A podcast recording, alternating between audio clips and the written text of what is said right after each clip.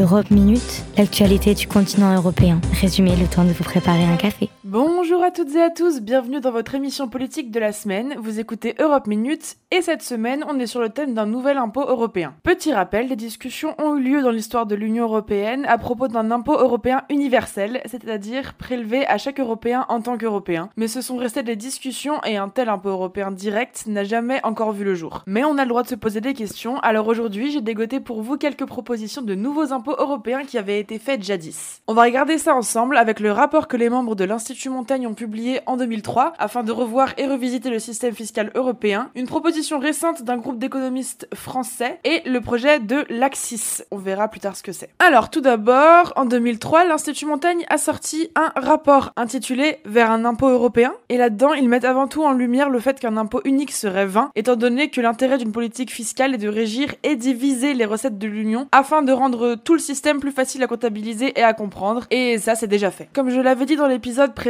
les quatre ressources propres de l'Union européenne, ce sont les droits de douane, donc prélevés sur les produits qui entrent dans l'Union européenne et qui viennent de l'extérieur, la fraction de la TVA que prélève l'Union à chaque État membre, la taxe imposée aux États sur leur revenu national brut et des éventuelles amendes. Mais ce rapport de l'Institut Montaigne relance le débat en insistant sur le fait que des ressources propres plus directes raviveraient l'intérêt des uns et des autres pour l'Europe et permettraient de mettre un coup d'accélérateur à cette grande machine. Plus récemment, trois économistes français, Camille Landais, Gabriel Et Emmanuel Saez ont dégagé au mois de mai l'idée de créer un impôt sur le patrimoine au sein de l'Union européenne, notamment pour rembourser la dette que les États ont contractée auprès de l'Union pendant le coronavirus. Cet impôt aurait une durée de vie de 10 ans, le temps de rembourser cette dette. On évaluerait les 1% des personnes les plus riches de l'Union européenne en valeur nette. Il y aurait un système de tranches en partant d'un patrimoine minimum pour être taxé équivalent à 2 millions d'euros. Cela suivrait le schéma suivant. Entre 2 et 8 millions d'euros, on appliquerait une taxe de 1%. Entre 8 millions et 1 milliard d'euros, ce serait 2% qui seraient prélevés, et au-delà d'un milliard, ce serait 3%. Selon eux, cet impôt permettrait de prélever 1,05% du PIB de l'Union européenne chaque année, et permettrait de rembourser cette dette Covid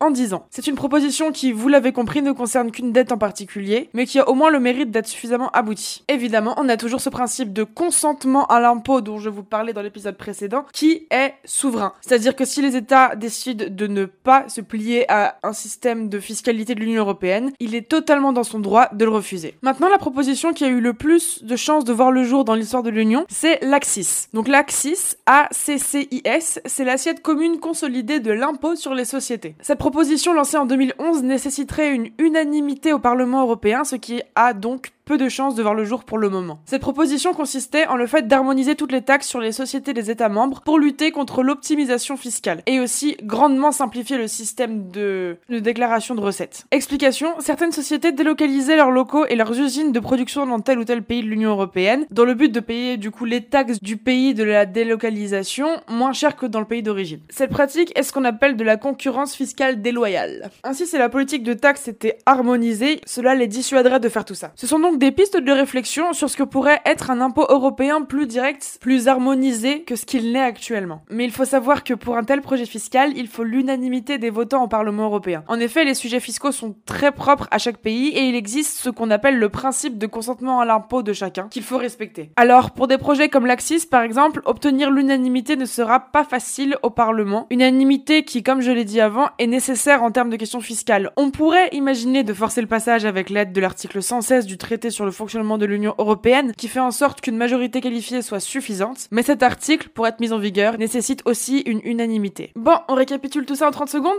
C'est parti Plusieurs propositions ont été faites dans l'histoire de l'Union européenne pour un impôt unique européen, mais ce projet, faute d'attention et d'intérêt porté par les dirigeants, n'a jamais eu encore d'espoir de voir le jour. La question se pose cependant depuis plusieurs années dans un coin de la tête de certains, dont des membres de l'Institut Montaigne en 2003 qui ont dans un rapport pointé du doigt l'intérêt d'impôts harmonisés à l'échelle de l'Union européenne. On a aussi un groupe de trois économistes français qui proposaient de taxer les 1% les plus riches de l'Union afin que les États remboursent l'ensemble de la dette contractée auprès de l'Union à cause de la crise Covid. Enfin, le projet qui a eu le plus de chances de voir le jour était celui de l'Axis, qui proposait d'harmoniser à l'échelle européenne l'impôt sur les sociétés afin de lutter contre l'optimisation fiscale déloyale et l'évasion fiscale. Mais un grand principe reste maître, celui du consentement à l'impôt qui nécessite unanimité au Parlement et les États ne sont pas prêts de faire sacrifice de leur souveraineté en matière de questions fiscales nationales. On est donc sur des propositions et une question un tout petit peu bloqué.